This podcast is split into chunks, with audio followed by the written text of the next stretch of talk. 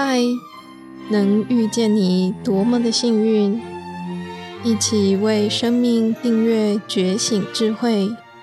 来点有温度的香与光。本节目由香光尼僧团企划制播。各位听众朋友，大家好，今天要跟大家分享香光家族中。有一群人坚持长期且默默地从事长者陪伴的志工服务。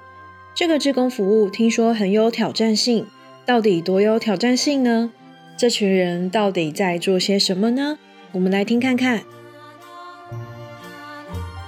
欢迎来到晚缘系列，我是今天的主持肉肉。我们今天等下要向各位介绍台湾晚缘。现场呢，我们邀请到呃茄山基金会。嗯，执行秘书，同时呢，也是台湾晚缘专案的负责人见吉法师来到现场，跟我们分享台湾晚缘志工到底在做些什么呢？想问问见吉法师哈，嗯，台湾晚缘它到底是一个什么样的团体呢？好的，大家好，很高兴和大家在线上相见。呃，台湾晚缘呢是由财团法人茄山基金会从二零一四年。开始组织成立的一个志工团队，那由基金会做招募和志工的培训，那并且与大台北地区的老人机构合作，有社区的独居老人等等，我们会做定期与长期的陪伴和关怀，这就是台湾晚园专案。所以台湾晚园主要是由志工陪伴长者的服务。那可以多跟我们说明一下呢？志工们他们的服务过程吗？好的，大家听到这个“台湾晚缘”四个字，可能会有点好奇，为什么叫晚缘呢？那其实晚缘呢，就是呃，我们将志工哦培训、招募和培训起来，那和这个有缘的长者，在他们的晚年，能够成为一对一，或者是呃两三位的志工配对一位长辈。他们成为一一段非常特别的晚年的缘分，这样子的一个陪伴服务。那我们的服务特色是，我们不是呃一次性的或是功能性的，我们是长期以及定期的时间会前往到老人机构或是社区中的独居长辈，那会进行陪伴关怀。那其实呢，换个角度想，这样子的陪伴就很像。好像是在这些长者的现况下，不改变他们的好目前的状况下，那像是他呃有一位亲友一样，虽然跟他没有血缘关系，但是呢，我们愿意每两周一次固定的前往探视与陪伴，每次呢大约会进行一到两个小时。那在晚缘的部分呢，志工的培训都是要。承诺长期的服务，至少要维持一年。那虽然呢，这个陪伴好像只是去探视他，陪他说说话，但是我们会在密集的、定期的陪伴中，逐渐的了解长辈的状况，知道他喜欢的事情，也愿意陪他做他呃日常生活中的一切。那这样听起来呢，是帮长者协助生活上的大小事吗？像居服员那样子吗？哦，不不不，呃，确实我们的这个陪伴呢，听起来好像呢没有一个具体的公式。居服员呢，多半是呃会进行这个环境的打扫，或是就医送餐等等。那台湾晚缘的目的呢，是不改变长辈的现况，而提升他们心灵的呃满意。那所以，我们倾向的做法都是聆听，以及呃和长辈建立起沟通的桥梁。呃，在逐渐的认识以后呢，有时候长辈会需要呃出门买菜，或者是推轮椅带他运动、透透气，这些我们都是很乐意进行的。那主要的过程中呢，我们就是会和长辈以聊天为主，然后深度的。彼此达到陪伴，嗯，真的很特别，因为嗯、不像我们一般所认知的那些呃团体啊，他们呢主要处理实际上的生活问题，哈，属于比较功能性的志工。比如说，我们常会看到就是送餐啊，呃，环境打扫啊等等。那这群志工、婉员志工在做的感觉比较像是聆听长者的心声，吼，对，以倾听的方式陪伴在旁，在更多的了解，吼，志工在呃陪伴服务的这些长辈啊，都是健康可以自理的嘛？那大多几岁呢？情况如何呢？好的，那我们陪伴的长辈呢，有大概百分之八十是机构的长辈，也就是。住在老人机构，那老人机构有非常多的种类，那大部分这些长辈呢，他们是以健康自理的为多，年龄呢大概有从七十几岁到九十几岁都有，那以八九十岁的长辈居多。虽然多数是健康自理的，但是因为我们是进行的是长期的陪伴，在这个路上，我们其实就会遭遇亲自的经验到长辈，他可能从比较能够健康自理的状况，逐渐的有了某些退化，可能会需要辅助器，或是渐渐的他坐上了轮椅，乃至不管是听力或者是轻微的失智等等，他们都会呃，我们会亲自的感受以及面对长辈的老化和退化。那还好，这我们的陪伴志工在长期定期的。这个呃服务中建立起这个陪伴的耐心和爱心。那即使到了最后，有些时候我们甚至很难用语言跟陪伴的长辈交流，我们也能够持续的和这些长辈同在。听起来是蛮有挑战性的志工服务哦。嗯、回应刚刚吉法师介绍的，就是嗯、呃，志工们要定期而且固定的前往探视长者。那就有点，嗯、我现在开始想想，就是我自己为人子女的，吼好像都没有这么固定，而且愿意花那些时间跟自己的亲友相处，那嗯，有一点反省的感觉。那这边我就很好奇了，就是呃，志工们啊，当初要加入啊，他是需要具备什么条件吗？那以及在培训方面嘛，肯定应该是要下不少功课。那想请吉法师来给我们介绍一下志工的报名条件跟培训的流程。好的，那台湾婉员从二零一四年开始招募志工至今呢，我们其实有从志工的口中有听过，他们呃认为婉员呢是号称最难的志工之一哦。为什么呢？呃，首先呢，刚这个肉肉有问到，呃，我们的。志工的报名条件，那志工的报名条件呢？婉员主要部分是三个。第一个是我们呃希望志工是年满十八岁，那他也认同婉员所要传达的长期定期陪伴的这样子一个理念和方式，而且能够认同这个团体的团体活动遵守我们呃目前服务上的规定。那第二个呢，婉员志工条件还有一项呢，就是呃。志工要能够定期的自动的前往服务地点，而且能够承诺在自己的这个未来一年以上的这个生活里面，要承诺每两周一次都要前往服务地点进行两小时左右的服务。那这样的承诺，我们希望志工要能够考量清楚，要而且要为期一年以上。还有第三个呢，就是呃，我们的志工条件还有一项就是这个。婉员志工不是说要报名就可以录取的，在报名以后会先接受我们的面谈，面谈之后呢，还要再接受呃十六个小时以上的入门培训。入门培训后呢，我们还会再面谈、约谈确认开始服务。那以及即使开始服务以后呢，还是要持续的进行这样子陪伴志工的继续培训。所以这三个是我们。刚刚肉肉很好奇的婉员志工的一个条件，感觉志工招募流程啊是层层的关卡，很有挑战性。那似乎呢也让志工在议程过程中了解自己的意愿啦。那呃有想说到婉员的培训呢，看得出来是很重视志工的成长，感觉可以让志工也在服务的同时学到很多东西。那见奇法师可以跟我们再分享一下，志工们大部分都是从什么管道？然后志工们他们基本上都是为什么选择加入嗯婉园志工这个服务团体呢？好的，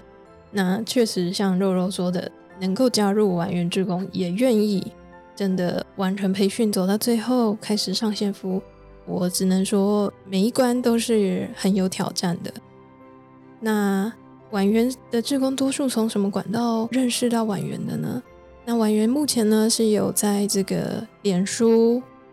IG 以及公益资讯中心以及各大的志工招募平台有做招募的说明。许多志工呢也自动的，他们就从 Google 搜寻志工服务，找到了我们。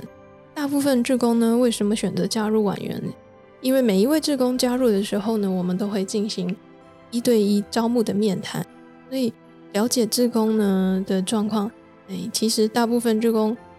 我们的志工从这个十八岁到将近八十岁的志工都有，所以我们这个志工是没有年龄之分的。选择加入婉园的原因有非常多。大部分的志工可能在他早期都有发过一个心愿，他在他有能力可以的时候，他一定要走出来成为一名志工。那至于为什么选择婉园呢？在我们的经验里面，许多志工可能在过去，不管是从小和自己家里的长辈、祖父母啊，呃，有过一段非常好的姻缘，这个回忆让他因此能够对更多的长辈。更多的老人产生一份更相似的同理的想要陪伴他们的心。那也有少部分的同学呢，他们是因为学校可能希望他们在年轻的时候养成这个志愿服务的经验而找到我们。但是他们能除了这个学校的规定以外呢，他们也长期的坚持下来了。那当然呢，很多部分呢是我们的这个志工妈妈们。其实台湾有非常多有实力的这些妈妈们，他们在他们能够把家庭顾好之余呢，他们都很愿意走出来，然后继续用他们的智慧，用他们的身心来服务。这是我们目前的很重要的志工来源以及他们参与的原因。是，谢谢奇法师。接下来就是我们想要了解，就是说。志工们啊，他们跟长辈啊，其实啊，我们都了解到，大家都是来自不同的时代，然后社会背景也不一样。那想问问奇法师，就是说，通常啊，陪伴的这样的配对啊，都是如何安排的？嗯，我想这个问题也是很多职工在报名晚员的时候非常好奇的，因为每个人一定都对自己未来可以怎么样的服务，然后可以遇到怎么样长辈，会有一份期待。那尤其呢，在经过我们的培训以及长期的这个观察以后呢，他们更加肯定这件长辈陪伴的志工服务，想要亲自的自己参与走下去。那首先呢，我们基金会在安排的时候呢，由于我们大部分是跟老人机构合作，那目前我们合作老人机构在大台北地区有七间，也与这些老人机构的社工人员或者是执行人员有非常好的。关系联系，那他们就会提供我们，就他们来观察最需要也是最能够接受这种长期的认识陪伴的这个服务的长辈，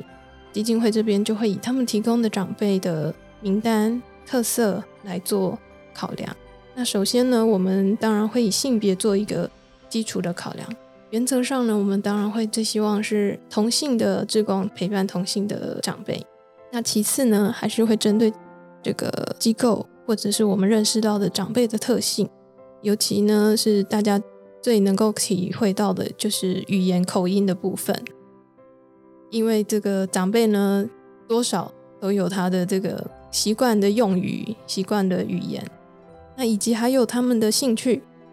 其实我们长到这个六七十岁，甚至七八十岁、八九十岁啊，个性和兴趣大抵上就是非常的固定了，所以。我们都能事先从社工人员那边得到长辈的基础资料，以及就我们认识的志工，然后我们会做第一阶段的这个搭配。在这个搭配过程中呢，也可以跟大家分享几个小故事。我记得有一次我们配对到机构提供的一位长辈呢，他年轻的时候是一位外交官。那我记得我们在认识他的初期啊，他非常可爱，他向我们指定说，他一定要那个你们志工要来陪我没问题，但是你们要英语和日语能够沟通的人，我才跟你们讲话。所以这个。每个长辈啊都非常有趣。那其实这也考不到婉员哦，因为婉员志工目前我们这个长期服务的志工有八九十名，志工里面人才济济。英语流利的志工呢，我们跟这个这位北北配对以后呢，哇，果然在长期陪伴中也真的把北北给收服了。那不管是英语、日语、像台语、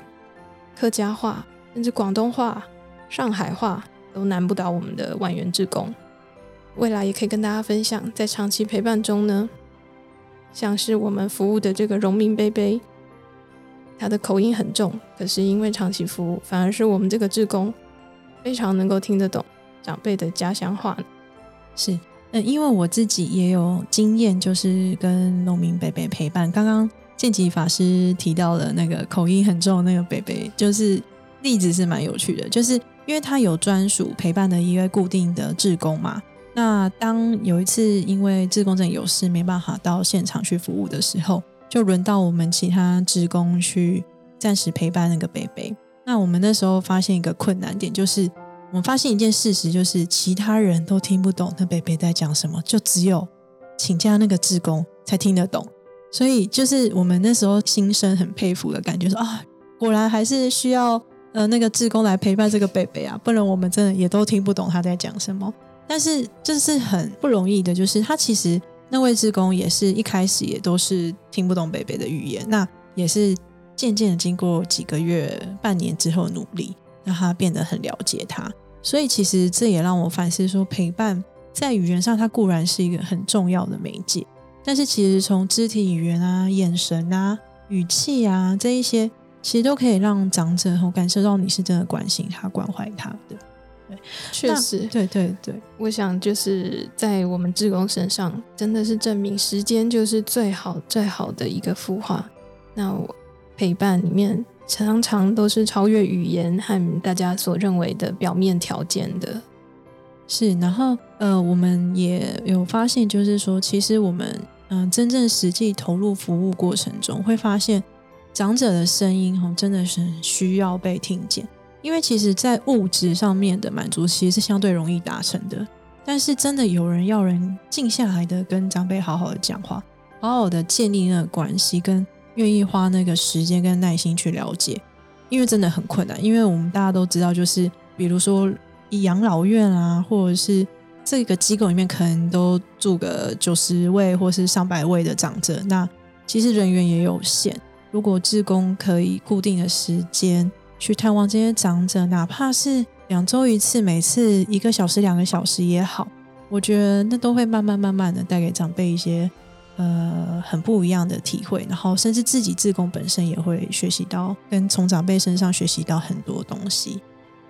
那呃，我想跟大家说，透过以上内容呢，那大家是不是有点稍微认识台湾婉员这个团体呢？那我们要感谢一下香光女生团与伽耶山基金会对这个专案的用心跟着力。因为我们刚刚的对话了解，陪伴呢，它并不是一件可以具体衡量的服务，但是呢，我们愿意一步一步的去练习与实践。那请继续锁定呃婉员系列，那我们会在接下来的时光呢，慢慢呢跟大家分享更多关于陪伴路上的感人故事。对婉员有兴趣的话呢，大家可以在 FB 搜寻台湾婉员，然后可以获得更完整的资讯哦。那今天谢谢大家的聆听，我们下次见。好，谢谢大家。如果你喜欢这个频道，欢迎订阅与分享，并到 iTunes Apple Podcast 为节目打五颗星评分留言，和大家分享你的看法，让更多人看到来点香光。欢迎加入来点香光 FB 粉专，按赞、订阅、留言，给法师和团队最直接的支持和鼓励。我是主持人肉肉小编，我们下周见。感谢你的聆听共学，愿香光宝藏一路陪着你，前往内心向往的方向。